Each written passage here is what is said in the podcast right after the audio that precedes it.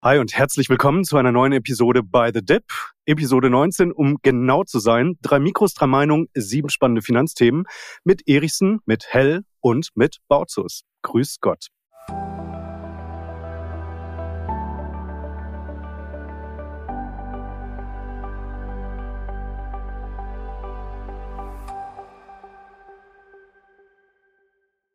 Ja, Lars Sebastian, der S&P 500, der erklimmt ein Allzeithoch nach dem nächsten. Habt ihr eure Lamborghinis schon bestellt, Sebastian?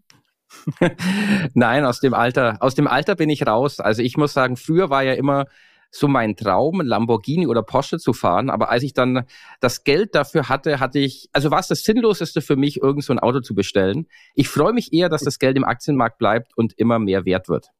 Sehr vernünftig.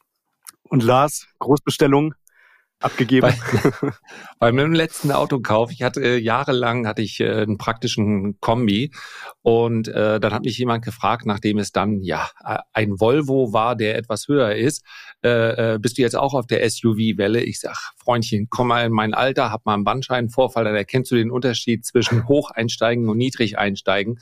Also mittlerweile hat es auch bei mir eher praktische Hintergründe, für was für ein Modell ich mich entscheide. Ja, okay. Bei mir hat es finanzielle Hintergründe. Bei mir hat es immerhin noch für ein Fiat 500 gereicht. Aber das ist ja auch nicht schlecht. Gutes Stadtauto. Nein, kommen wir schnell zu unseren Themen. Da haben wir nämlich auch einen Autohersteller mitgebracht, den wir unbedingt besprechen müssen, denn es handelt sich um Trommelwirbel, natürlich Tesla. Die haben schlechte Zahlen gebracht und wir gehen heute mal etwas detaillierter drauf ein. Dann hat uns Sebastian eine Trump-Aktie mitgebracht. Ich bin sehr gespannt. Wir sprechen über das EU-Verbot von Payment for Order Flow. Da gibt es ein kleines Update oder auch ein größeres. Dann sprechen wir über Agraraktien. Die Hörerfrage, die kommt diesmal von Marc. Haben wir Angst vor japanischen Verhältnissen? Wir sprechen über Volatilität im Core-Portfolio. Wie hält man sie gut aus? und ein neues Frühwarnsystem der EZB. Und wenn ihr, liebe Zuhörerinnen, liebe Zuhörer, wenn ihr auch mal ein Thema von euch behandelt sehen möchtet in diesem Format, dann schickt uns eine E-Mail podcast at by-the-dip.de. Hängt natürlich unten drin in den Show Notes und jetzt schnell rein in den Tesla. Lars, du rufst ein neues Kursziel aus, 50 Oller, äh, 50 Oller, Euro. Oller. Also äh, tatsächlich lautet die Frage ja 50 äh, oder 500 Dollar. Momentan nähern wir uns angesichts äh, der Quartalszahlen, die der Markt alles andere als positiv aufgenommen hat. Es ging zweistellig abwärts, äh, eher den 50 Dollar an. Aber ich habe das Thema nochmal auf den Tisch genommen, weil Tesla sich eignet als Aktie, wenn man über Story-Stocks sprechen möchte. Und am Ende des Tages ist es immer wieder äh, ganz bemerkenswert, dass man sich mit jeder Art der Analyse, ich behaupte mal, die charttechnische Analyse ist dann hin und wieder gelegentlich sogar ein bisschen hilfreicher, weil sie sich halt von allem frei macht, was der CEO vielleicht gerade sagt, was er für Visionen hat. Wie nähert man sich solchen Aktien? Und wir sprechen ja nicht von irgendeiner Aktie, nicht irgendein Meme-Stock, sondern wir sprechen von dem phasenweise reichsten Menschen der Welt. Ich weiß gar nicht genau, aktuell müsste, ja, LVMH hat erfreulicherweise sehr gute Quartalszahlen gemeldet. Also vielleicht ist momentan Bernard Arnault auch wieder reicher als Elon Musk, aber darum geht es mir gar nicht. Es geht mir darum, ich habe tatsächlich das Thema mit auf die Agenda gebracht, bevor, meine ich, bevor die Quartalszahlen draußen waren, weil ich eine sehr bullische Studie zu Tesla gelesen habe. Und ich gebe es nur mal ganz kurz. Was steht da drin? Warum ist Tesla so viel besser als alle anderen? Sie haben diese Video AI, also Sie nehmen ja die äh, Umgebungsdaten war. Das ist eine andere Möglichkeit, sich dem autonomen Fahren äh, zu nähern. Viele sagen äh, schwierig. Allerdings sind die, ist die Lernkurve auch sehr viel schneller. Sie haben diese Trainingsdaten, sie bauen ihre eigenen Chips demnächst, sie haben, wollen äh, AI das heißt also in diesem Display vorne integrieren. Sie haben, ja, das, ob man das als Pluspunkt äh, sehen möchte, ich gebe es jetzt nur mal aus der Studie wieder. Sie haben das Twitter AI Training. Sie haben die Supercharger Networks, die bald auch für andere äh, verfügbar sein sollen. Sie wollen Starlink in ihre Autos äh, implementieren und, und, und. Und ich würde es gerne mal zurückgeben. Also ich, ich will gerne gleich sagen, ob es für mich eher 50 oder 500 Dollar sind. Aber wie ihr das seht, wie man an so ein Thema rangeht. Ich sage es nur ganz kurz, für mich ist entscheidend diese, die, die Perspektive. Du hast die verkauften Autos und danach wird erstmal äh, Tesla bewertet.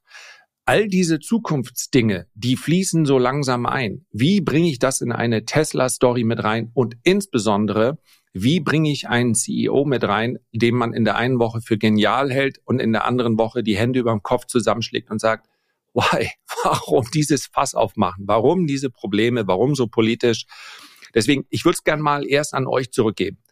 50 Gerne. oder 500 Dollar, was sehen wir zuerst?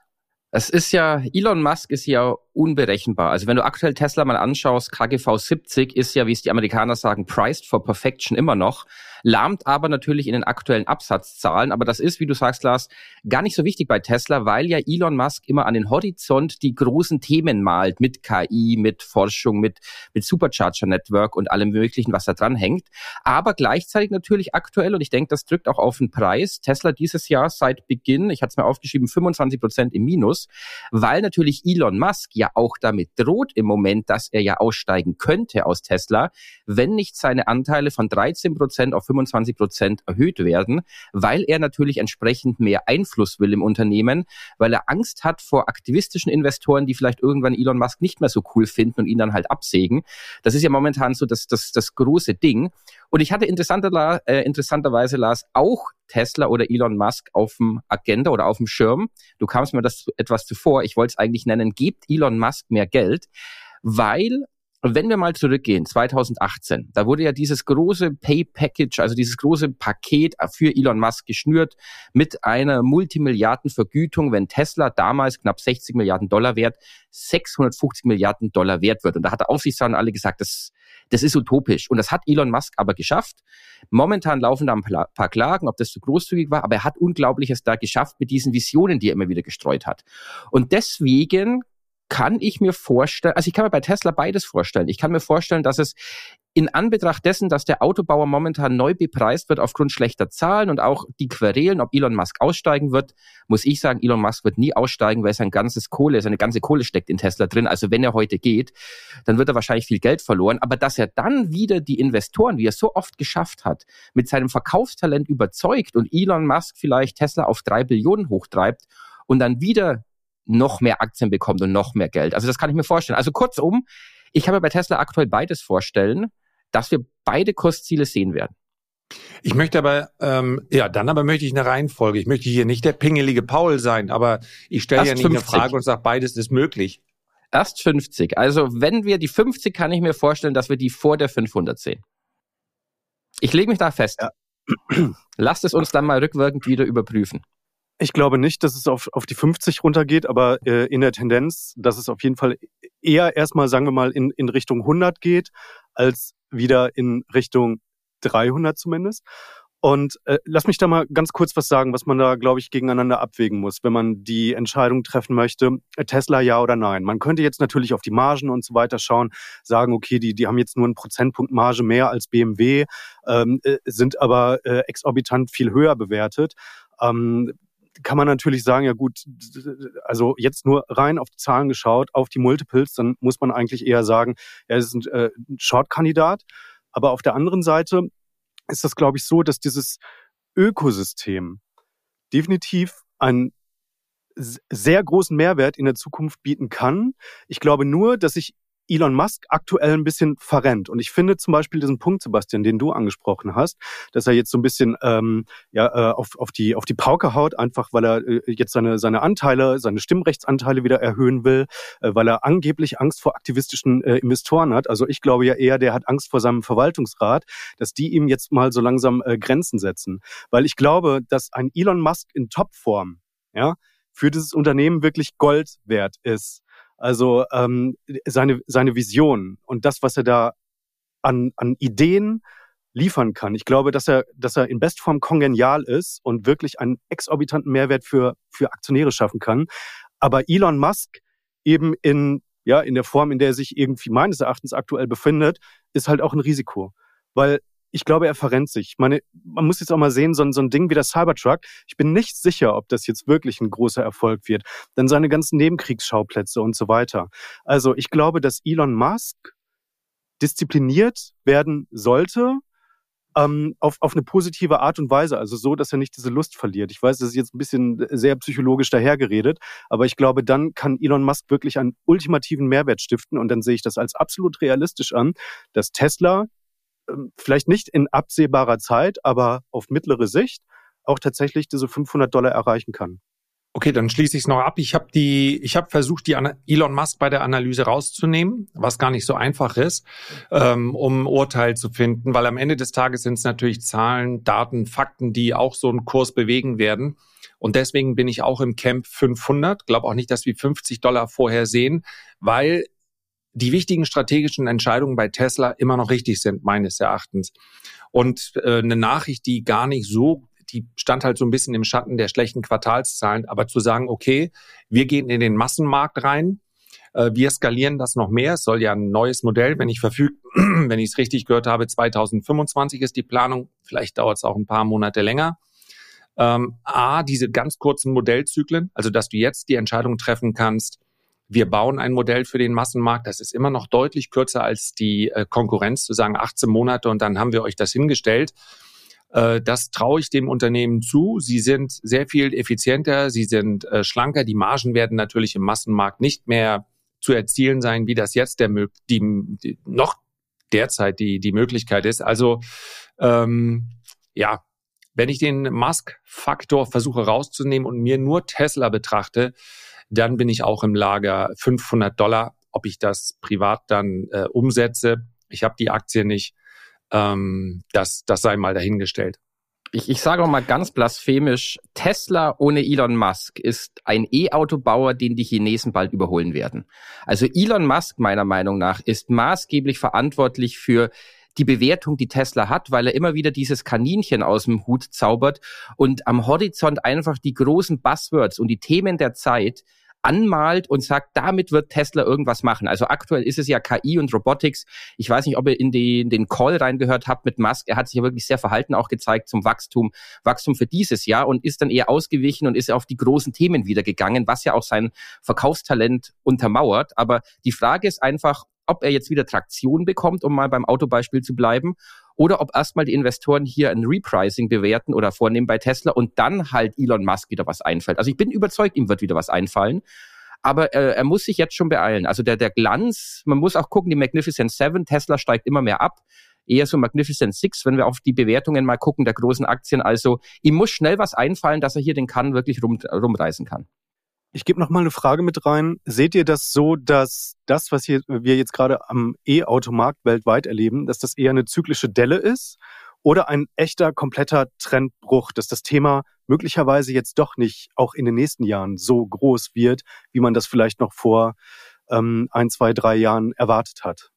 Bist du dabei beim Chef von Toyota, der sich ja neulich so skeptisch gezeigt hat, dass E-Autos der, der große Renner werden. Also ich muss sagen, wenn du auf China guckst, die Chinesen haben Potenzial für 50 Millionen E-Autos im Jahr und verkaufen 23 Millionen oder so noch im Land. Und wenn sie jetzt die Exportkapazitäten haben, dann wird das den ganzen weltweiten Markt damit komplett überschwemmen. Also von daher, es wird massiver Druck in der Autobranche entstehen. Was Tesla aber wahrscheinlich mhm. besser wegstecken wird als die deutschen Autobauer, könnte ich mir denken. Mhm. Okay. Gut, dann lass uns doch direkt schnellen Schrittes zum nächsten Thema rüber eilen, nämlich deiner Trump-Aktie, Sebastian. Ich bin sehr gespannt, um welchen Titel es sich da handelt. Richtig, auch schöne Überleitung. Donald Trump dürfte bestimmt auch Subventionen für Tesla kürzen, wenn er zum Präsidenten gewählt wird. Aber worum es mir geht, es gibt eine Trump-Aktie, die ist, also es ist eher heute so mein Thema informatorisch und informatorisch aus dem Kuriositätenkabinett der Finanzwelt, denn 2021 ist oder war der große SPAC-Boom. Also SPAC steht für Special Purpose Acquisition Company. Das heißt, das sind Mantelgesellschaften, die an der Börse für 10 Dollar gehandelt werden. Und dann haben die das Versprechen, dass sie binnen eins oder zwei Jahren, je nach Ausgestaltung, einfach ein Unternehmen finden, das übernehmen und damit an die Börse bringen. Und ein SPAC namens Digital World Acquisition Company der hat einen Deal mit Donald Trump vereinbart, dass das Trump Media and, Techno and Technology Corporation oder die Technology Group an die Börse über diesen SPAC gehen soll und damit das Trumpsche große, grandiose Netzwerk Truth Social. Das hat ja Donald Trump als Reaktion für seine Verbannung von den großen Plattformen gegründet. Und das Interessante ist, dieser SPAC ist zuerst mal nach oben gestiegen, dann lange vor sich hingedümpelt und jetzt, jüngst in diesen Tagen, ist er um 200 Prozent nach oben explodiert binnen sechs Tagen, aktuell ein bisschen verloren, noch 100 Prozent. Und ich kann jetzt natürlich keinem dazu raten, hier zu kaufen, aber es ist interessant, einfach mal intellektuell sowas zu verfolgen, weil diese leere Hülle aktuell gut 1,3 Milliarden Dollar wert ist. Und diejenigen, die in dieser Aktie herumzocken, das als so eine Art Zock auf Trump sehen. Das heißt, wenn Trump gewählt wird, also diese Aktie korreliert auch sehr stark mit der Trumpschen Kandidatur, dann sagt man, okay, das ist die Aktie des US-Präsidenten, die kann vielleicht an, durch seinen Einfluss richtig wertvoll werden. Aber es ist auch so eine Art interessant für alles, was Trump entgegenweht, weil Trump, wenn er beispielsweise wieder gesperrt werden sollte bei den großen Plattformen, dann hat man auch gesehen, steigt die Aktie, weil er dann exklusiv nur noch auf seinem Netzwerk ist. Oder wenn er durch die Gerichte beispielsweise verurteilt wird oder nicht mehr antreten kann, wird er auch nur noch über sein Netzwerk sprechen und dann entsprechend natürlich die anderen meiden. Also was ich damit sagen will, es ist interessant, einfach diese Entwicklung von so einer Aktie zu, be zu begleiten oder mal zuzuschauen. Ich würde da niemals investieren, aber Wer Bock hat, kann natürlich anhand so einer Aktie ein bisschen den Einfluss oder die, die Karriere, die Präsidentschaftskandidatur von Trump ablesen und direkt an diesem Aktienkurs natürlich mitverfolgen, ob das nach oben oder nach unten geht. Also höchst spekulative Kiste, aber gebe ich mal an euch ab. War jetzt mal rein als Information gedacht. Also ein non-existentes äh, äh, Netzwerk, muss man ja dazu sagen. Ne? Muss man also, sagen. Ähm, von daher, also für mich ist es ein Meme-Stock. Nicht mehr und nicht weniger. Das hat auch nichts mit Trump zu tun. Wenn, wenn irgendjemand anders, äh, der mir sympathischer ist, auf die Idee käme, ein Netzwerk zu bauen, dann würde ich auch sagen, äh, guck dir an, was, äh, glaube ich, Meta für Threads ausgegeben hat. Du brauchst relativ viel Kapital. Ich habe jetzt nur gesehen, also es ist ja noch gar nicht so weit, das heißt, es muss ja immer noch dieser Schritt vollzogen werden, damit in diesen SPAC dann Leben reinkommt. Äh, ich glaube, Sie haben eine Zwischenfinanzierung gemacht, für die Sie äh, über eine Wandelanleihe, ich meine, haben Sie acht oder neun Prozent für bezahlt. Das ist so mittelmäßig viel. Also es ist durchaus eine Risikoanlage. Und ich habe versucht, ein, ich glaube 1,2 Millionen Umsatz im, im letzten Quartal, wo auch immer der hin hergekommen ist. Also äh, das ist sorry, für mich ist das eine, eine, eine Luftnummer. Ein Meme-Stock, der, und das ist ja das Interessante bei Meme-Stock, auch auf 200 Dollar steigen kann. Ja, das ist ja das Wesen eines Meme-Stocks, dass du nicht fragst, warum überhaupt, sondern dass du einfach nur eine Menge Zocker auf dich vereinst. Und ich will nicht ausschließen, dass angesichts der äh, Beliebtheit von Donald Trump, zumindest in einigen Teilen der USA, die Aktie auch einfach weiter steigen kann. Manchmal steigen auch Dinge einfach nur ohne Grund, aber äh, das ist die, die, ja, das ist die Reinkarnation einer Luftnummer. Ansonsten, also das, das in irgendwie in Form als fundiertes Investment heranzuziehen und das am Ende des Tages ein Präsident sagen kann, der ja dann, zumindest wenn der Wahlkampf beendet ist, auch innerhalb sich der, naja, vielleicht für ihn dehnbaren verfassungsmäßigen Grenzen bewegen muss äh, und dann sagt, ja, sorry, wenn ich was sage, dann nur noch über mein eigenes Netzwerk. Also ganz davon ab, dass das nicht in wenigen Monaten dann fertig ist. Also ich mach's kurz. Das ist für Zocker interessant, für alle anderen wahrscheinlich nicht. Sicher nicht. Seid ihr eigentlich eher Team Trump oder Team Biden? Ich meine, der kämpft ja eigentlich auch Not gegen Elend, ne? Will, willst du Grippe oder einen schweren Schnupfen? Also das sucht ihr mal selber aus.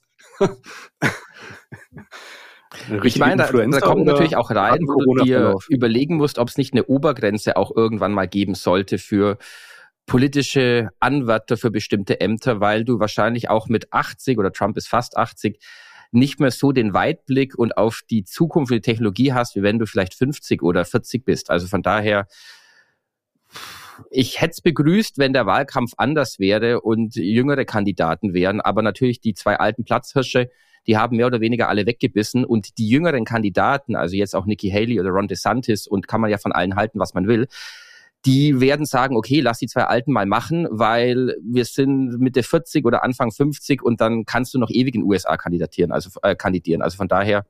Es gibt ja mal Verrückte, gucken, die fordern eine Obergrenze fürs Alter und eine Untergrenze für Kompetenz. Und ähm, ich zitiere hier nur. Oh Gott, oh Gott, also wenn du darüber nachdenkst, dass das die besten Kandidaten sind. Oh Gott, ich, ach, ich halt, ich bin ein amüsierter Beobachter. Crazy.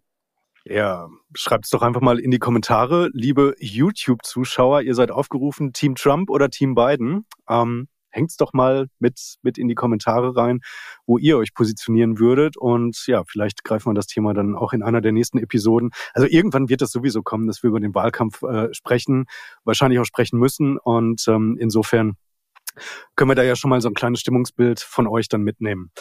Dann lass uns äh, rüber aus den USA rein nach Europa. Und zwar ähm, ja eigentlich nach, nach Deutschland, aber äh, eigentlich auch nach Brüssel, also zur EU. Denn wir haben in einer anderen Ausgabe, liegt schon ein bisschen länger zurück, mal über das Payment for Order Flow Verbot seitens der EU gesprochen. Und ähm, Payment for Order Flow, das ist etwas, was ich jetzt nicht en Detail nochmal erklären äh, werde. Ich habe ein eigenes Video auf meinem Kanal gemacht. Lars Sebastian, seht's mir nach, wenn ich da vielleicht ganz kurz mal ein bisschen Eigenwerbung für meinen YouTube-Kanal mache, weil ich habe das dort ähm, sehr detailliert aufgedröselt, was das ist, Payment for Order Flow und warum das auch schlecht ist, ähm, also das Verbot ähm, für die deutsche Aktionärskultur. Zumindest in meinen Augen. Kann man ja auch immer anders sehen. Jedenfalls hat das EU-Parlament jetzt weitgehend unbemerkt von ähm, äh, großer Medienberichterstattung hier in Deutschland, ich habe es auf jeden Fall nirgendwo gefunden, also zumindest in den großen Medien, ähm, das tatsächlich durchgewunken, das Payment for Order Flow Verbot.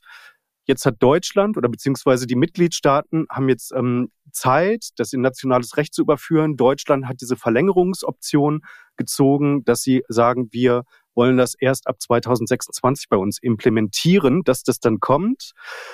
Aber in dieser EU-Vorschrift, da hat sich jetzt so ein kleiner Passus oder eine Formulierung mit eingeschlichen, möchte ich mal sagen, die vielleicht dieses komplette Gesetz irgendwie obsolet machen könnte, weil da steht drin, Payment for Order Flow ist nur dann verboten, wenn der Broker dich als Kunden für den Wertpapierauftrag, den du gibst, zu, einer, zu einem bestimmten Börsenplatz weiterleitet.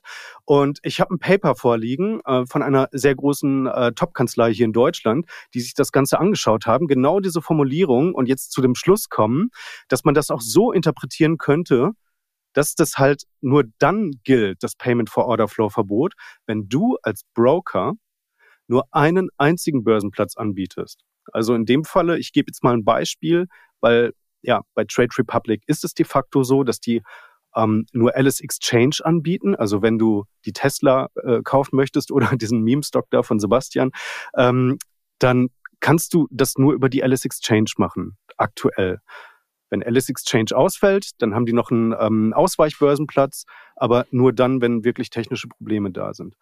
Und da das aktuell so ist, ähm, dürfte Trade Republic, zumindest in der Auslegung von ähm, dieser Kanzlei, dann möglicherweise das Payment for Order Flow nicht mehr beziehen. Aber wenn du als Broker diverse andere Börsenplätze noch anbietest, ja, Getex, Börse Stuttgart, Börse Frankfurt, wem auch immer, dann könntest du theoretisch wieder Payment for Order Flow beziehen. Und ich möchte das jetzt nicht als Fakt hinstellen, sondern das ist nur eine eine Auslegung von einer großen Kanzlei. Und ich wette, das wird jetzt in den nächsten Wochen, in den nächsten Monaten äh, nochmal wirklich ähm, von, von äh, Top-Anwälten hier in Deutschland rauf und runter geprüft werden. Das ist, wie gesagt, nur eine mögliche Auslegung. Und ich möchte das jetzt hier einfach nur mal kundtun, dass alle jetzt auch informiert sind und äh, wissen, okay, möglicherweise hat sich da was eingeschlichen in diesen Gesetzestext, was das Ganze komplett auf den Kopf stellen würde. Und um jetzt auch noch mal eine Frage an euch äh, reinzugeben, Lars Sebastian, also wie blickt ihr denn generell auf dieses Payment for Order Flow Verbot? Seid ihr da in meinem Camp? Ist das wirklich, richtet das schweren Schaden an für die deutsche Aktionärskultur oder ist das ein Verbot, was nachvollziehbar ist? Also, aus meiner Sicht wird es keinen schweren Schaden anrichten. Ähm, das ist nicht der, äh, das am Ende das Damoklesschwert, was die deutsche Aktionärskultur. Ähm, wir haben ja den den Wettbewerb auch schon vorher gesehen. Also insgesamt, als ich begonnen habe, da habe ich noch anderthalb Prozent bezahlt für Kauf und für Verkauf. Also da waren schon mal drei Prozent weg. Und dann hat sich die Zahl der Wettbewerber deutlich erhöht. Alles wurde viel, viel günstiger. Am Ende des Tages geht es für mich auch um Chancengleichheit. Also, wenn äh, ich finde, der, der äh, Gründer natürlich nicht aus uneigennützigen Gründen, aber er hat es korrekt festgestellt, ähm, wenn es auf der einen Seite nicht verdient wird, dann wird es auf der anderen Seite verdient. Und dass das in Anführungszeichen Establishment nicht so glücklich ist darüber, dass man ihnen hier so ein bisschen die Butter vom Brot nimmt, das ist nachvollziehbar.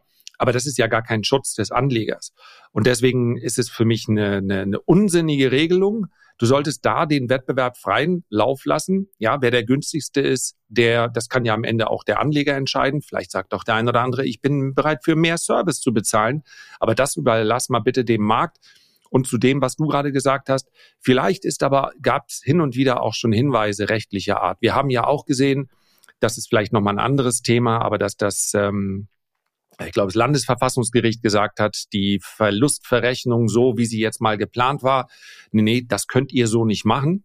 Also die Legislative äh, ist da durchaus aktiv und von daher hoffe ich mal, dass bis zum Jahr 2026 vielleicht sogar das Ganze vorzeitig vom Tisch ist. Und am Ende des Tages, wenn es darum geht, mehr als Einbieter, Anbieter, finde ich das nachvollziehbar dass du sagst, du musst natürlich dann auch eine gewisse Alternative und Auswahlmöglichkeit haben. Aber das wäre ein Tor, durch das sicherlich dann viele von diesen äh, derzeit noch äh, sehr günstigen Brokern gehen könnten. Also ich sehe das positiv und ich bin dann im, im Camp Timo, so wie du es jetzt äh, gesagt hast, auf jeden Fall. Also bin ich auch. Ich, ich halte das Verbot des Payment for Order Flow auch so einen weiteren Schritt wirklich von Bevormundung der Leute. Also wenn man auch mal schaut, die ESMA hat eine Studie gemacht, das ist die Europäische Wertpapieraufsichtsbehörde, die hat gesagt, sie sehen das total kritisch. Und die BaFin hat eine Studie, die sagen, wir sehen es in Teilen kritisch, wo du halt vielleicht nicht die aller, allerbeste Ausführung kriegst. Aber das ist auch wurscht für einen kleinen Anleger mit einem 20-Euro-Auftrag, weil für den die Ersparnis der Kosten viel besser ist, als wenn er jetzt wirklich noch auf die zweite Nachkommastelle oder die dritte noch eine absolut perfekte Ausführung bekommt, wie bei Interactive Brokers.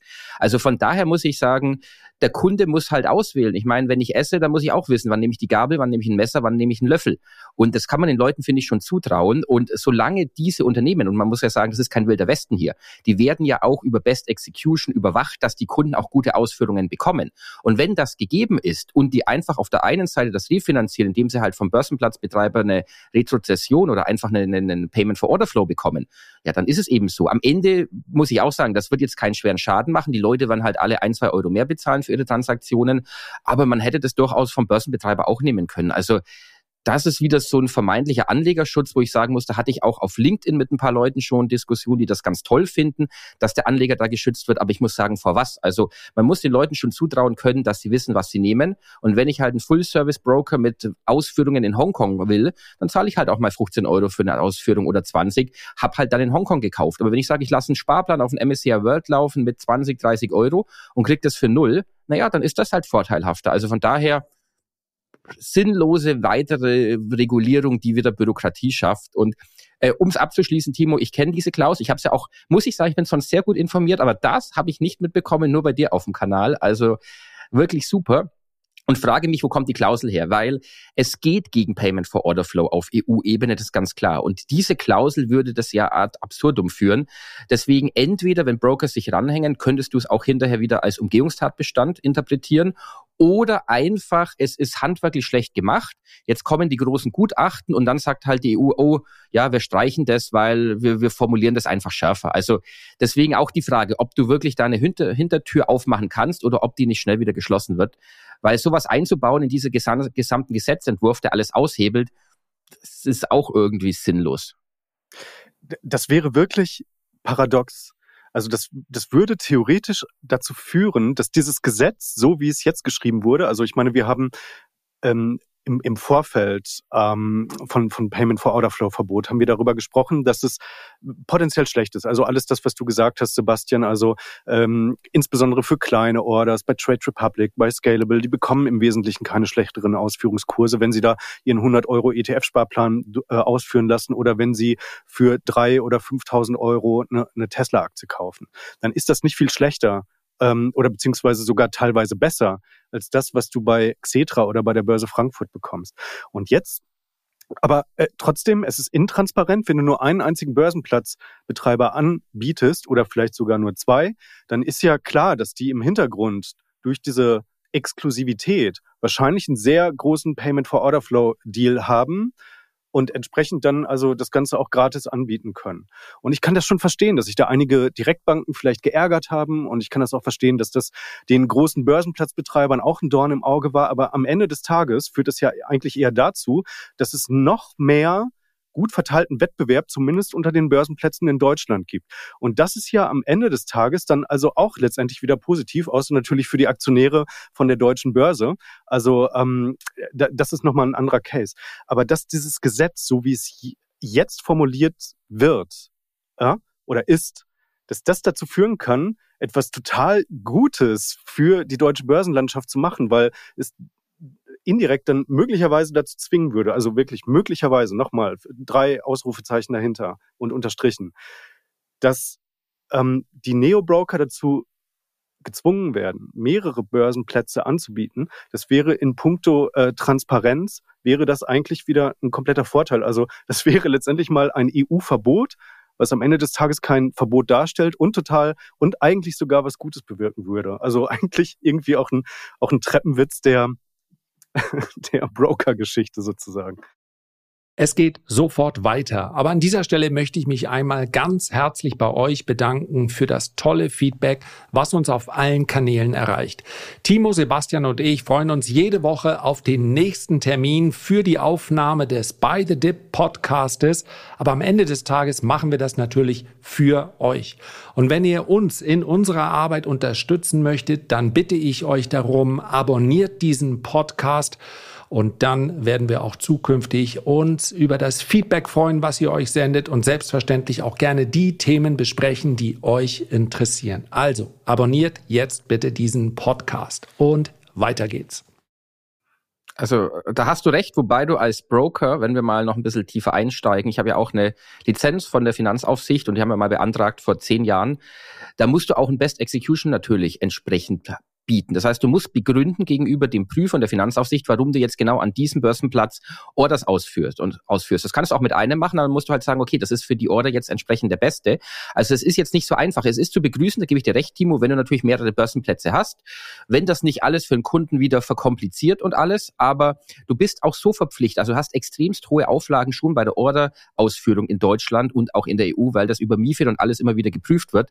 Also ja, wenn du da mehr Auswahl hast, dann ist das sicherlich zu begrüßen begrüßen, aber die Neo-Broker, die du so am Start hast, die sind ja auch an guten, hochliquiden Börsenplätzen und haben ja auch ein Interesse dran, dass sie ihren Leuten wirklich gute Ausführungen bieten. Das ist jetzt nicht wie früher, wo du noch Terminkontrakte mal über den Telefonhandel gehandelt hast und da war ein bisschen Pi mal Daumen gerechnet irgendwo und äh, der Broker hat sich eingedeckt, fünf Dollar besser als du und hat es direkt an dich wieder verkauft und hat sich da tausend Dollar eingesteckt. Also diese Wildwest-Zeiten, die es mal früher gab, das ist immer weit mittlerweile entfernt und das ist auch gut so.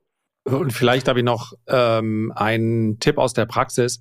Man kann selbst schon sehr viel sparen, indem man ein paar Grundregeln einhält. Und eine, über die wir hier auch schon häufig gesprochen haben, äh, LS, also Lang und Schwarz und äh, auch andere außerbörsliche Handelsplätze handeln oft sehr lang und beginnen sehr früh. Das heißt, ich kann äh, immer länger, immer mehr habe ich die Möglichkeit, aktiv zu werden. Aber am Ende des Tages wird man immer dann, wenn man kaum eine Liquidität hat, an der Heimatbörse. Und Heimatbörse kann natürlich im Goldmarkt auch ähm, dann der Handel in Gold äh, in, in London sein oder ich möchte eine Novo Nordisk kaufen aus Dänemark. Der Handel in Kopenhagen beginnt um neun Uhr. Wenn ich unbedingt um sieben Uhr dreißig dann die Aktie kaufen muss, dann ist es für den Makler schwieriger, mir einen fairen Kurs zu stellen, weil er sich auf der anderen Seite dann nicht eindecken kann. Und man kann für gute Ausführungen auch schon eine ganze Menge selbst machen. Oder das gilt eben auch für US-Aktien ab 15.30 Uhr, weil dann die Liquidität da ist. Und oftmals wird das wahrscheinlich in der Praxis ja einmal eine Aktie, die ich aus Versehen mit sieben Prozent zu viel, das kann passieren im Nebenwertebereich, einfach sieben Prozent zu viel bezahlt, weil der Makler sagte, keine Ahnung, bei diesem Nebenwert wieder der Kurs in drei Stunden sein wird. Also wenn man diese Grundregeln einhält, dann äh, ist zumindest ein Teil des, des, der überflüssigen Gelder, die man so bezahlt hin und wieder an Gebühren, das zu reduzieren, hilft auch. Ich, ich finde spannend, Lars, dass von allen globalen Börsenplätzen, die es gibt, dir der Handel in Kopenhagen eingefallen ist. Ja, Novo Nordisk ist mir jetzt halt mal eingefallen. So viele dänische Superstars fallen mir auch nicht an. Maersk vielleicht noch, ja, haben momentan auch ein paar Probleme. Aber äh, ja, der Hongkong, äh, asiatische Werte ist auch ein super äh, Beispiel. Da endet der Handel in Hongkong, wenn der Handel in Frankfurt beginnt. Und von daher ähm, kriegst du vielleicht vorbörslich, vielleicht sogar die etwas besseren Kurse. Aber eine Apple-Aktie morgen um acht, dann nehmen wir die Apple. Ja, die, das ist halt, ähm, kann schwierig sein. Und von daher, äh, Dänemark ist halt für mich sehr nah. Also jetzt gerade im Moment nicht, aber ich fahre nur zehn Kilometer bis zur dänischen Grenze. Und außerdem spielen wir heute Abend, ihr kennt das Ergebnis schon, Halbfinale Europameisterschaft äh, Handball gegen Dänemark. Wir sind die Underdogs. Wenn ihr hört diesen Podcast, dann wisst ihr, wie es ausgegangen ist. Und ansonsten kann ich das nur noch mal unterstreichen. Also, liebe Leute, falls ihr euch dafür interessieren solltet, beispielsweise Agraraktien zu kaufen, dann immer während der regulären Öffnungszeiten der Börse. Aber jetzt kommen wir zu der wirklich wichtigen Frage. Sollte man überhaupt Agraraktien kaufen? Lars. Ja, genau. Ich habe hier im Prinzip ist das so ein kleiner Ausschnitt aus dem, was ich, ähm, ich bin selber gerade noch mal drauf, ähm, was ich eine eine Branche, die ich eigentlich sehr spannend finde und schon seit Ewigkeiten gefühlt auf einen Einstieg warte. Und ich habe das Thema jetzt mitgenommen, weil ein großer Player aus dem Bereich Archer Daniels Midland Company in der letzten Woche, letzte Woche, nee, vorletzte Woche massiv unter Druck geraten ist. Das hat allerdings eher die Gründe gehabt, dass es eine äh, Untersuchungsseiten der Börsenaufsicht gibt. Agraraktien, ein recht stabiles Geschäft, recht stabile Dividenden. Und ich habe jetzt mal ein ETF mitgebracht. So viele gibt es gar nicht. Und wer Lust hat, ich bin auch nicht investiert, der schaut ihn sich mal an. Die Wertpapierkennnummer ist A1JKQK. Keine Empfehlung, sondern einfach nur, um mal zu wissen, wer sind denn die großen Player in dem Agrarbusiness. Da ist eine Corteva drin, eine Nutrien, ähm, Marubeni, Deere, kennt vielleicht einer diese Landmaschinen, Archer Daniels, Tyson Foods und so weiter. Und wir haben natürlich auch ähm, ja eine Kali und Salz, könnte man noch mit dazu rechnen. Bayer hat eine recht große äh, Sparte. Und die Aktien sind seit vielen, vielen Monaten, eigentlich schon seit Jahren unter Druck. Und ich hatte gehofft, nachdem ich das Thema hier mal auf den Tisch bringen wollte, dass ich sage, ja, jetzt sind sie aber endlich billig. Und ich muss sagen, sie sind deutlich billiger. Der ein oder andere Wert ist auch tatsächlich günstig. Aber die Branche an sich ist nicht viel billiger als vor zwei Jahren. Das liegt einfach daran, dass die hohen Energiepreise und die hohen Transportkosten dazu führen, dass zwar die Aktien jetzt günstiger sind, die Bewertung aber in etwa die gleiche ist. Und das ist, äh, ich wünschte, es könnte spektakulärer sein. Ich werde also den ETF nicht kaufen. Ich werde auch in diese, in diesen Sektor jetzt nicht auf breiter Front einsteigen. Man muss dazu sagen, es gibt hier ganz anständige Dividendenrenditen. Und wenn es jetzt eine sehr beschränkte Börsenwelt gäbe, in der ich vielleicht nur zwei oder drei Sektoren kaufen könnte, dann wäre das Agrarbusiness sicherlich mit dabei. Nur ich bekomme einfach andere Sektoren, bei denen ich eine anständige Dividendenrendite und einen einigermaßen positiven Gewinntrend sehe. Vielleicht liegt es auch an den Regulierungen. Das ist nicht nur in Europa eine Schwierigkeit, sondern letztlich weltweit. Es liegt auch an Absatzmärkten, mit wer handelt mit wem. Ähm, ja, und das ist leider fällt mein Fazit also relativ kurz aus. Die ein oder andere Einzelaktie sieht schon ganz spannend aus, aber der Trend ist einfach zu abwärts gerichtet und die Gewinndynamik ist nicht da, nicht so da, dass ich jetzt sagen könnte, na komm, dann springe ich auch mal in diesen Abwärtstrend rein. Dann Sebastian? muss ich also anfügen, du hast es gut gesagt mit ETF, weil wer jetzt losgeht und eine Archer Daniels Midland kauft, weil sie 30, 40 Prozent billiger ist, sollte wissen, dass es da nicht nur um eine Untersuchung geht seitens der Börsenaufsicht, sondern wohl um einen Bilanzskandal. Und diese Bilanzskandale mit falscher Bilanzierung ist fast schon in der Agrarbranche, die ich schon, schon lange beobachte, eine Art Branchenkrankheit. Also es gab auch mal die Noble Group und es gab auch mal einen singapurianischen äh, Rohstoffhändler im Agrarbereich. Die sind alle umgefallen. Also da waren dann Bilanzskandale. Das muss jetzt bei Archer Daniels Midland, ich drücke mich mal vorsichtig aus, müssen wir abwarten, was da einfach rauskommt. Aber das kann schon, äh, könnte schon eine handfeste Geschichte werden. Also von daher breit über den ETF, dann ist man vor diesen Risiken gefeit. Und was ich noch anmerken kann für diejenigen, die überlegen, in Agraraktien zu gehen, wir haben ja aktuell einen Wechsel im Wetterphänomen von La Nina auf El Nino. Und El Nino ist bekannt für seine Wetterkapriolen und Extremwetterereignisse. Und das dürfte jetzt in diesem Jahr und im nächsten, je nachdem, wie lange das Phänomen bestehen bleibt, auf die Ernte drücken und dann natürlich entsprechend die Preise nach oben treiben, was wieder positiv für Agraraktien ist. Sebastian, darf ich dich nochmal kurz zu der Archer fragen? Ähm, was ist denn da äh, genau passiert oder was wird denen genau äh, vorgeworfen? Umsätze aufgebläht oder was, worum geht's? Also genau muss ich dir ehrlich sagen, muss ich noch mal reinlesen. Ich hatte mich gestern damit beschäftigt oder vorgestern, weil ich es auf Bloomberg einen Artikel gesehen habe. Und es gibt wohl Unregelmäßigkeiten, die jetzt aufgetreten sind, wo du auch rückwirkend wohl Korrekturen vornehmen musst. Versuchen sich alle noch ein bisschen zu bedeckt zu halten, aber die Aktie ist deswegen deutlich abgestürzt. Und es ist natürlich, also wie gesagt, in dieser Rohstoffhandelsbranche nicht unbedingt neu, dass da irgendwas mal falsch bilanziert wird. Also auch etablierte Unternehmen, die noch an der Börse sind, hatten da auch hin und wieder mal mitzukämpfen. Also sollte man unbedingt jetzt nicht unterschätzen. Also man sieht auch anhand der Kursreaktion in wenigen Tagen, dass die Aktionäre zumindest schon eine gewisse Verunsicherung haben und genau. spüren. Kaum eine Gegenbewegung. Also mich treibt Singapurianisch? Ist das wirklich Singapurianisch? Aber mir fällt ich, die Alternative dazu nicht ein. Für mich ja, ist das eigentlich die Frage dieses Beitrags, ob es wirklich Singapurianisch heißt, aber mir fällt nichts anderes ein. Singapur-Titel würde vielleicht jemand sagen, der sich aus der Affäre ziehen will. Aber ich nehme das mal mit als Arbeitsauftrag. Ja, und schreibt bitte in die Kommentare unten auf YouTube, wenn es jemand besser weiß.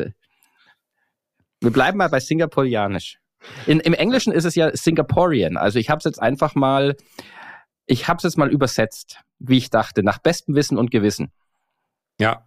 Oder und wenn jemand sagt hinterher, das war eine falsche Aussage, dann sage ich, aber damals war es richtig ja, absolut. Also vielleicht noch zum Schluss. Ich weiß, dass da auch immer bei, also auch bei Kali und Salz und Bayer muss man sagen, man sollte sich hier nicht zu sehr von niedrigen Bewertungen äh, irritier irritieren lassen. Ähm, die Bewertungen sind ja letztlich immer auf Basis des äh, Status quo. Und wenn man dann eine äh, Branche hat, in der die Gewinne eben nicht steigen und äh, zumindest mal keine äh, Dynamik drin ist, dann hilft einem die eine, eine niedrige Bewertung ist immer dann interessant, wenn du sicher sagen kannst, dass der äh, äh, langfristig aber vermutlich der Trend stimmt. Und genauso wie im Automobilmarkt sehen wir auch dort seit Ewigkeiten niedrige Bewertungen, aber die das hat eben auch sich dann in der Zukunft immer als mehr oder weniger als Vater Morgana rausgestellt. Und dass wir deutlich mehr Nachfrage haben, äh, oder dass wir die Nachfrage im Agrarbusiness haben, ändert eben nichts daran, dass offensichtlich es den meisten Unternehmen nicht möglich ist, hier ein konstantes Wachstum rauszuholen. Also das vielleicht nochmal ähm, hm. ja, als, als abschließender Gedanke, wenn ihr nichts mehr zu ergänzen habt.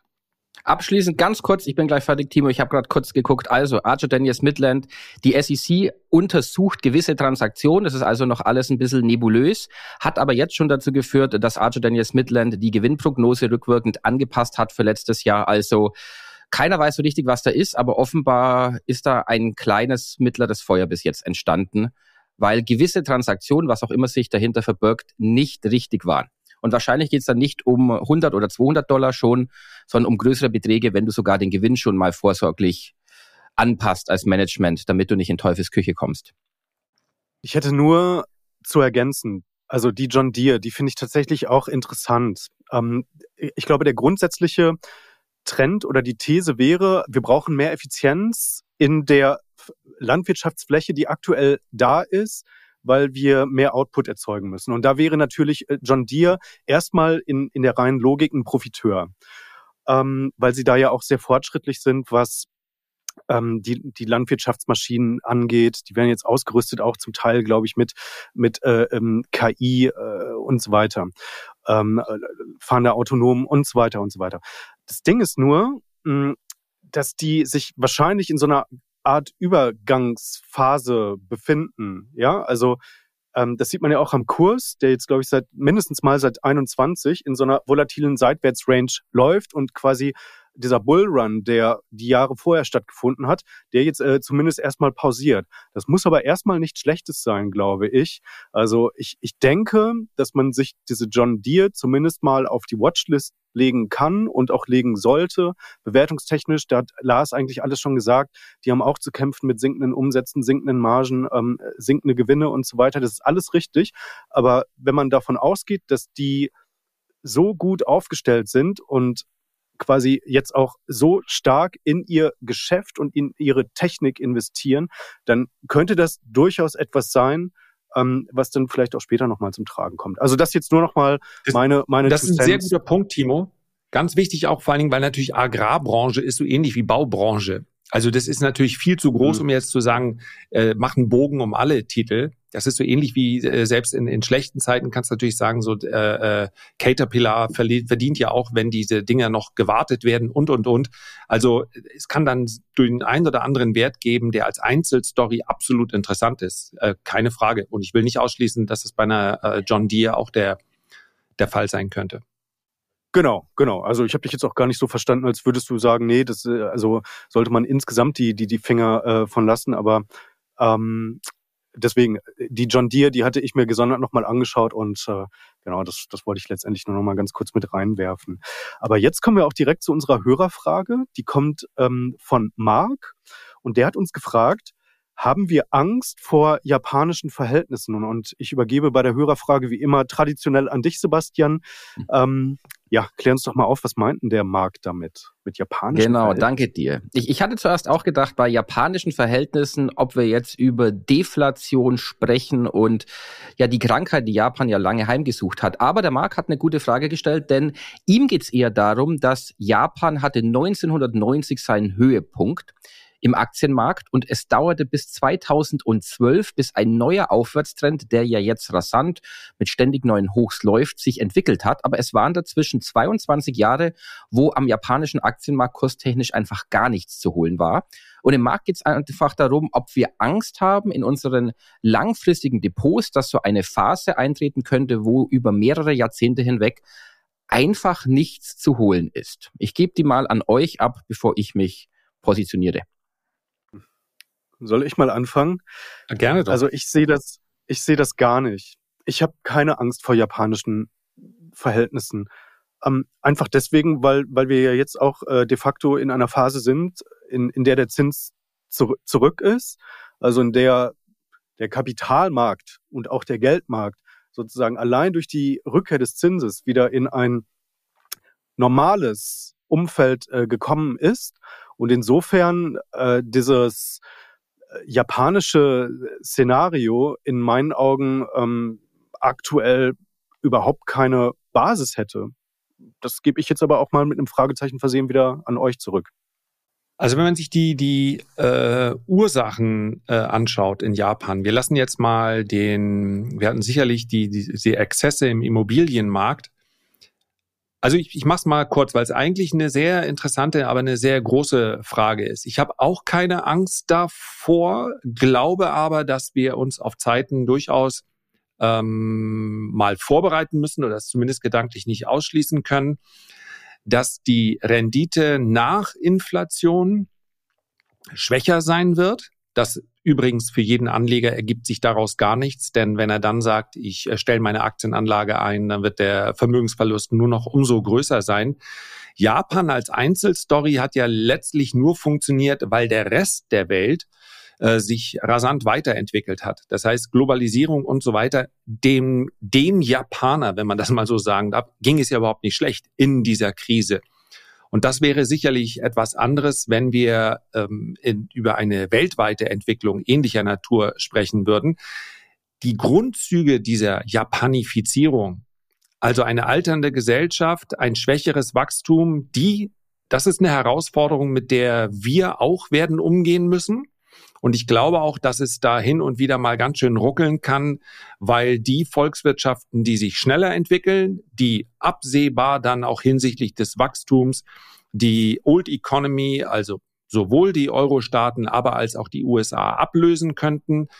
Das kann ein schwieriger Prozess werden und ich glaube, wir sehen das zum Teil auch schon, ähm, dass die Aktien allerdings, dass die dauerhaft über Jahrzehnte hinweg fallen und keine Rendite mehr bringen, das glaube ich nicht. Eher das Gegenteil. Nochmal, wir sprechen hier von der Bruttorendite, weil ich glaube, dass Geld mehr und mehr an Wert verlieren muss. Das heißt also, äh, aufgrund der Schuldenstände gibt es keine Alternativen. Eine Devaluation der, der Kaufkraft und dementsprechend eine Aufwertung der Assetpreise also eine Asset Price Inflation. Und das ist etwas anderes als in, in Japan. Dort hat es funktioniert, dort ist es einigermaßen gut gegangen, weil die USA gewachsen sind und weil vor allen Dingen die Story über 20 Jahre schlechthin China war. Eine enorm große Volkswirtschaft, die enorm schnell gewachsen ist über 20 Jahre hinweg, hat das in diese, diese, äh, diese Verluste des Bruttosozialprodukts weltweit überall aufgefangen.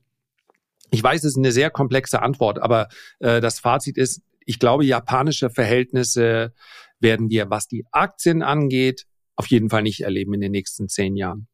Also ich mache es mal kurz. Ich muss sagen, ich habe null Angst davor, weil man diesem Problem und Japan ist da ein Extremfall, aber ganz einfach begegnen kann durch Diversifizierung. Also ich hätte Angst, wenn ich all mein Geld in irgendeinem einem Land hätte, als Homebuyers mal, dass man im eigenen Land investiert oder sonst irgendwo, dann kann es immer mal schief gehen. Aber wenn man auch mal reinschaut, jetzt nehmen wir mal auch einen klassischen MSCI World ETF, wenn man da mal reinschaut, die langfristige Gewichtung, dann war Japan in der Boomphase der 80er und bis 1990 dort mit 30, teilweise 35 Prozent gewichtet. Japan ist jetzt total zusammengeschrumpft und baut sich langsam wieder auf. Das heißt, wenn man breit investiert ist über ein MSCI World oder auch über ein globales Aktienportfolio, dann hat man da automatisch Selbstreinigungseffekte Effekte mit drin, dass eben das, was schlechter läuft, das wird in der Gewichtung geringer und das, was richtig gut läuft, wird höher. Und wenn man wirklich sich weltweit aufstellt, dann hat man immer irgendwas drin, was gut läuft. Und man darf auch nicht vergessen bei der ganzen Diskussion, ich finde, das ist ein Fehler, der oft gemacht wird. Ja, wenn man auf den Kurs guckt, auf den Nikkei beispielsweise, 1990 bis 2012, das war eine beschissene Zeit für jeden, der Aktien hatte. Wenn man nur auf den Kurs schaut, aber die Dividenden, die man kassiert hat, muss man ja auch noch gegenrechnen. Man hätte dahinterher wahrscheinlich auch nicht den Performance-Blumentopf gewonnen, aber man hätte zum Beispiel durch gezielte Nachkäufe und entsprechende Dividendenrendite noch vielleicht mit dem blauen Auge rauskommen können. Aber grundsätzlich, wenn man sich breit aufstellt, und das haben ja die Japaner dann auch gemacht. Das heißt, die hatten ja früher viele japanische Aktien, haben dann allerdings angefangen, viel in den USA und im Ausland zu investieren, also haben sich auch diversifiziert und über die Diversifizierung kann man diesem Problem meiner Meinung nach super begegnen. Und wenn man dann innerhalb der Aktienklasse diversifiziert hat und dann noch in andere Anlageklassen reingeht, in Edelmetalle, Immobilien, dann ist man noch breiter aufgestellt.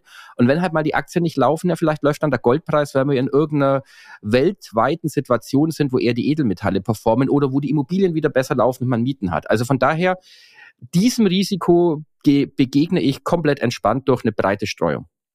Das finde ich total gut und auch total wichtig, was du sagst, Sebastian, weil ich glaube auch, dass Asset Allocation, ähm, was man de facto ja in den zehner Jahren eigentlich, wenn man jetzt zurückschaut, nicht brauchte. Weil eigentlich war All-in-Aktien war komplett richtig und wer komplett tausendprozentig alles richtig gemacht hat, wäre der gewesen, der All-in-Krypto äh, gemacht hätte. Aber das, also, das ist jetzt natürlich nur in der Rückschau. Also äh, in, in puncto Renditen, also was man da an Volatilität und so weiter auszuhalten hatte, das ist, steht jetzt nochmal auf einem anderen Blatt. Und ähm, so, ich, ich will einfach nur darauf hinaus, dass ich glaube, dass die 20er Jahre, also zumindest mal die 20er Jahre, dass, dass jetzt so eine Renaissance der ganz normalen klassischen Portfolioallokation wieder anbricht. Genau, dass man halt eben sagt, okay, also ähm, ich habe jetzt einen Teil im Aktienmarkt, 50, 60, 70 Prozent meinetwegen. Ich meine, am Ende des Tages kannst du jetzt durch den Zins auch wieder was mit Anleihen verdienen. Wie du gesagt hast, eventuell ähm, auch andere Assetklassen noch, noch mit beimischen. Du hast jetzt Krypto als neue äh, Assetklasse, die Edelmetalle, die du angesprochen hast. Und ähm, ehrlicherweise muss man das ja jetzt auch erstmal anerkennen als etwas, was man als äh, sehr bereichernd auch wahrnehmen kann. Natürlich erhöht das die Komplexität im Portfolio. Ähm, erstmal dich reinarbeiten in diese, in diese Themen. Also man muss sich dann ja auch erstmal mit, mit Silber, mit Gold und so weiter dann ein bisschen detaillierter auseinandersetzen. Aber am Ende des Tages ist das etwas, was ähm, vielleicht sogar dem einen oder anderen Freude machen kann. Also mir macht es zumindest Freude, ähm, mich da, mich da in, in die verschiedenen Bereiche äh, einzuarbeiten, die zu begleiten, die News und so weiter zu sehen und dann natürlich auch letztendlich mein, mein Portfolio dann äh, so, so auszurichten und äh, zu justieren. Ich weiß nicht, seht ihr das, seht ihr das ähnlich?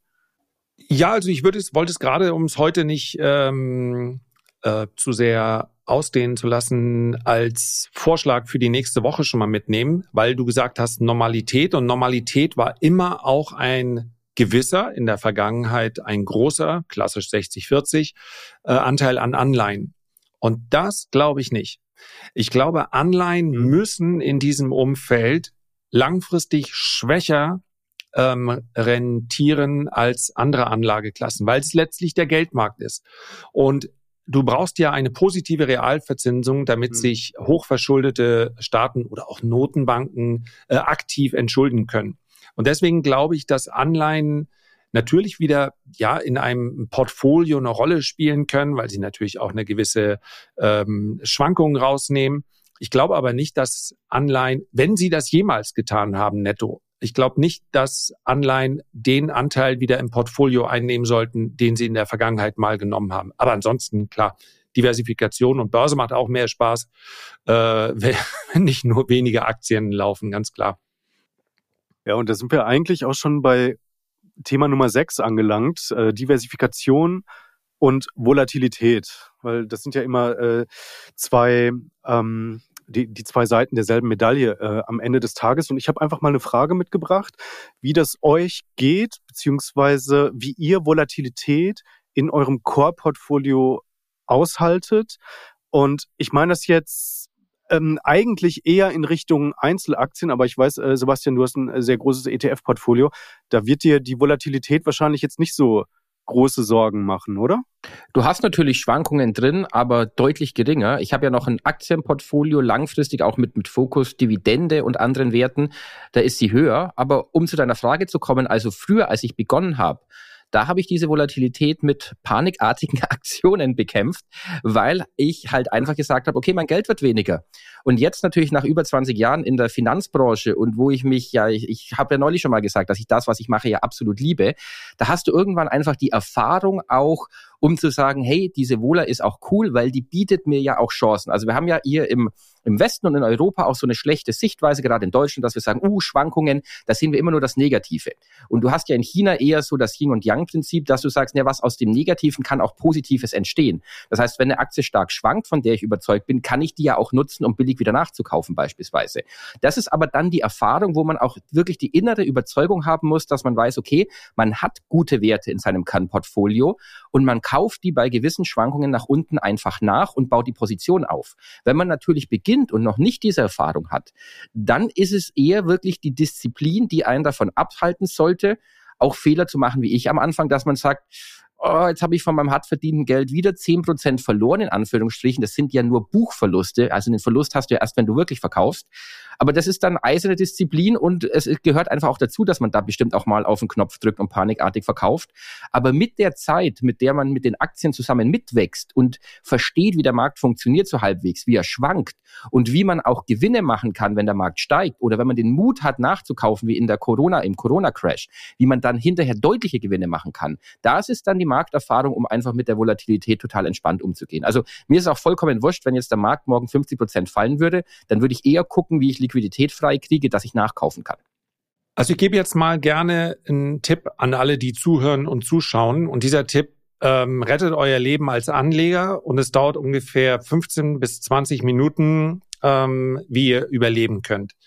Nehmt die Volatilität in eurem Portfolio als Ganzes und gleicht sie mit der Volatilität des Marktes ab. Denn ich habe die Erfahrung gemacht, anhand von Zuschriften auch schon eigene Erfahrung, wenn die Volatilität in deinem langfristigen Portfolio zu hoch ist, also du beispielsweise mit einem Hebel von drei oder vier auf die Volatilität des Marktes permanent Schwankungen erleben musst, dann bist du schlicht und einfach nicht richtig langfristig investiert. Also wenn der Aktienmarkt fünf Prozent korrigiert und dein eigenes Portfolio, du kannst dir das ja anschauen, das bietet jeder Broker an, dass du den Verlauf siehst. Du musst das nicht in die Excel-Tabelle eintragen. Schau es dir einfach an, seitdem dein Portfolio läuft. Äh, wie hat sich der Markt entwickelt? Wie insbesondere in Korrekturen? Und wenn der Markt fünf Prozent korrigiert und in dem Moment aber dein Portfolio um 25 oder 30 oder mehr Prozent fällt, dann bist du schlicht und einfach viel zu aggressiv. Und langfristige Portfolien, Depots, müssen einigermaßen konservativ aufgestellt sein. Da hat man nicht die Trend, die Themenaktien. Ja, das ist alles aktiver Handel, Trading kann man machen. Aber das gehört nicht in den langfristigen Vermögensaufbau. Und die allermeisten steigen natürlich auch deshalb aus, weil sie das dann nicht mehr ertragen. Und da kann man sich sagen, ja, mach halt ein bisschen Zen-Gymnastik. Das wird nichts daran ändern. Dann kommt irgendwann die große Bewegung, die dich fertig macht. Und du sagst, ja, der Aktienmarkt ist doch nur was für Zocker. Ist er überhaupt nicht. Ist überhaupt nicht für Zocker gemacht, nicht für Zocker gedacht. Aber äh, wenn du zu schwach bist, dann hast du dich schlicht und einfach verkehrt positioniert. Und da ist auch kein anderer dran schuld. Und dann geh halt eine Stufe zurück, geh vielleicht sogar aus den Einzelaktien zurück, lieber in ein breit gestreutes ETF-Depot. Und das kann am Ende des Tages nur jeder beurteilen. Aber das ist ja keine Herangehensweise, sondern das ist schlicht und einfach belegt, dass langfristige, langfristiger Vermögensaufbau defensiv und konservativ am besten funktioniert. Und von daher, man muss nicht jede Volatilität aushalten. Man muss äh, überprüfen, wie groß ist denn tatsächlich die Vola und ist das angemessen?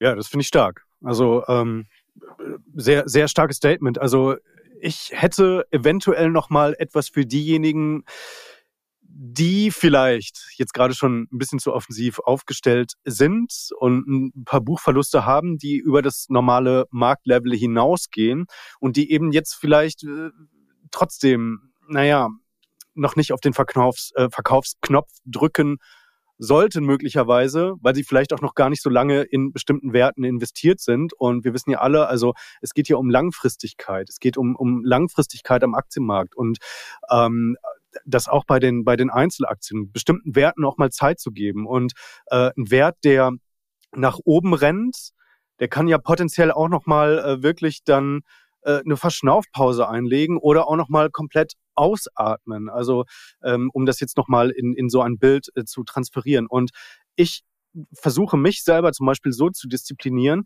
indem ich bei bestimmten Kursbewegungen also wo ich natürlich auch vielleicht äh, erstmal emotional reagiere, wo ich wo, wo das ja auch einfach oft gar nicht so mit so einer Angst oder mit so einem mit so einem Gefühl verbunden ist oder mit einer echten Panik oder so. Das ist ja etwas, was man vielleicht eher seltener erlebt. Aber Frust und Ärger über einen Kursverlauf von der Aktie, also da bin ich wirklich nicht davor, also das, das erlebe ich auch manchmal selber, dass ich, dass ich halt einfach dann sage, okay, wow, das ist halt einfach, also meine Investitionsthese passt überhaupt nicht zu dem Kursverlauf dieser, dieser Aktie gerade. Und dann versuche ich halt diese, diese Gefühle, also nicht, nicht zu sehr zuzulassen, sondern halt, ich mache dann immer so eine Technik. Ähm, ich versuche mich quasi zurück in die Zukunft ähm, sozusagen ins Jahr, ich sage jetzt einfach mal 2030 zu gedanklich zu begeben und dann zu sagen, okay, was würde der mein künftiges Ich dazu sagen, wie ich mich jetzt verhalten sollte 2030. Also quasi, da, da ist man dann halt, ja, da blickt man dann halt auf sich selber, was würde mein künftiges Ich mir jetzt raten mit allen Informationen, die das künftige Ich hat. Jetzt unterliegt das natürlich einer, einer Unsicherheit sozusagen, aber das ist ja klar. Es geht nur darum, diese Emotionen auf die Verstandesebene zu transferieren und das Ganze zu verrationalisieren. Das ist halt einfach so eine, so eine Technik, die versuche ich für mich persönlich umzusetzen. Das ist sehr gut. Frag mal dein zukünftiges Ich, ob, ob Tesla früher bei 50 oder 500 steht. das musst du mal so, ja. also das ist, im Jahr 2030 äh, fragen. Der Unterschied ist eben, gar nicht so groß. Also pretending to be smart. Du kannst dir, wenn du dich selber in eine Rolle reinbegibst, du siehst dich vielleicht, aber jetzt tu doch einfach mal so, du wärst ein smarter Anleger. Wie würde das machen? Und manchmal äh, in diesem Zwiegespräch mit sich selbst ergeben sich dann durchaus Erkenntnisse, die man so gar nicht gehabt hat. Und ähm, nee, finde ich, finde ich einen guten, guten Ansatz. Ja, Zwiegespräch mit sich selber, das ist, das ist ein sehr, sehr gutes Stichwort das, das werde ich mir mal äh, notieren, weil tatsächlich, das erlebe ich auch manchmal, dass man dann wirklich in so einen, in so einen inneren Disput irgendwie mit sich selber reinkommt. Aber ich glaube, das, soll jetzt ähm, nach, nach äh, einer Stunde, mehr als einer Stunde Podcastaufnahme jetzt auch nicht ausfasern. Deswegen gehen wir schnell nee, rüber zum letzten Thema. Ganz kurz nur, mhm. Timo, man kann ja auch zu dritt führen. Ich habe äh, diese Engelchen, Teufelchen, meine Frau hat gesagt, ich soll einen Hubschrauber-Rundflug machen. Und der Mutige sagt, ja, mach den doch einfach. Und der andere, der in die Zukunft sagt, ja, aber ist das notwendig? Nur so durch die Gegend fliegen? Also du kannst auch zu, ihr könnt auch zu dritt sprechen miteinander.